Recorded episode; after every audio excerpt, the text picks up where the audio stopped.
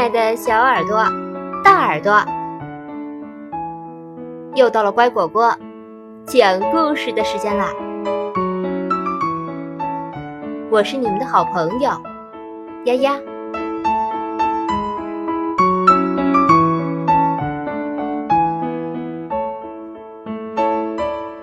口水龙和他的小伙伴钓猫比赛。这天，小狮子康康来到熊猫平平家，一进门就看到平平在跟弟弟安安玩摔跤。胖嘟嘟的安安在平平身上滚来滚去，玩的可高兴啦。东东还没来吗？康康问。他们约好今天一起拼飞机模型。呃，东东刚才打过电话，哎呦，说要晚一点到。那你妈妈呢？什么时候回来？康康希望平平的妈妈待会儿能帮忙把小安安带开，免得小安安捣蛋。已经回来了，正在厨房帮我们烤饼干呢。忽然。小安安从平平身上滚下来，咚咚咚咚，径直往窗户走去，然后将两只前爪趴在玻璃窗上。咦，你看到什么了？平平和康康好奇地跟过去，他们很快便发现篱笆边有一只小猫。他正用无辜的大眼睛朝屋子里张望。好可怜的流浪猫，康康说。他想了想，提议道：“我们去把它带进来吧，马上要下雨了，它会被淋湿的。”康康和平平往屋外走，安安自然跟在哥哥的后面。然而，不管他们怎样轻声呼唤，小猫就是不肯过来。它害怕的直往后退。嗯，它不敢过来。要不我们来比赛，看谁能把小猫吸引过来？康康心血来潮，又给出一个提议。好。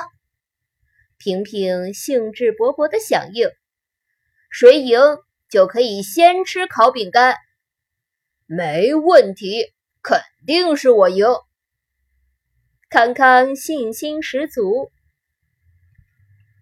这时，小安安拉拉哥哥的衣服，平平低头一看，安安也要参加。嗯，让他跟我一组吧。小安安立刻转身，从屋内拿来一张纸，纸上画了一条歪歪扭扭的鱼。他朝着小猫摇纸鱼。平平说：“哈哈，安安想用这条纸鱼来吸引小猫呢。”康康很意外，开始担忧起来。没想到安安这么机灵。他能赢过这对兄弟吗？嗯嗯，等一下，康康说，还没确定比赛规则呢。平平说，什么规则？可以用道具吗？康康看到小安安摇纸鱼摇得那么起劲，不忍心拒绝。呃，可以用道具。呃，看我们哪一组先把小猫吸引过来。好，就这么办。比赛开始。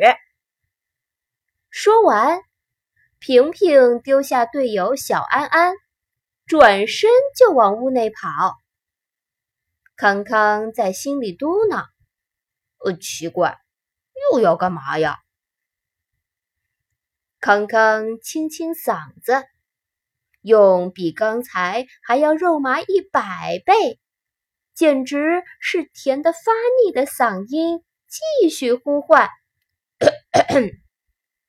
嘿，小猫咪，快过来哟！”过了一会儿，平平居然拿了一根钓竿回来，钓钩上面挂着一张图画纸，纸上画着一条彩色的鱼。平平得意地说：“怎么样，还是我画的鱼比较棒吧？这个一定可以把小猫吸引过来。”康康很不满。虽说可以使用道具，但你有钓竿，我没有，这不公平。平平想了想，觉得有道理，说：“车库里还有一根钓竿，你去拿来用吧。”好，康康转身就跑。康康想：“平平安安兄弟俩真憨。”画在纸上的鱼再好，也没有香味儿，怎么能吸引小猫？康康来到车库，闻到从旁边厨房传来的烤饼干的香味。哇，太好了，饼干出炉了！平平看到康康要用饼干钓小猫，马上嚷起来：“这才不公平呢！”你居然拿我们的奖品来用，我也去拿别的东西过来。就在平平想要回屋里时，口水龙东东来了。东东是从小猫身后出现的，他一看到小猫，就很自然的弯腰抱起小猫走过来。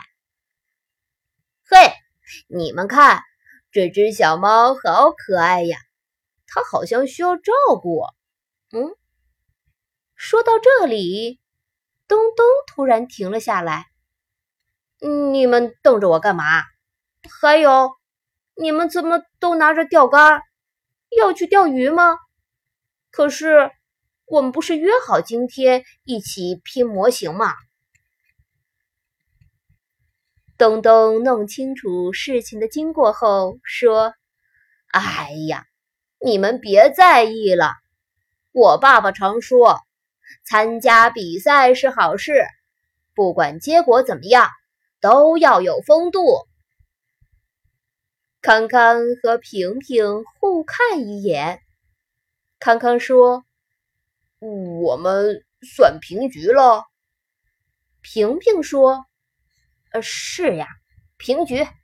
现在我们一起去吃饼干、拼模型吧。”说着，他们手拉手，高高兴兴的进屋了。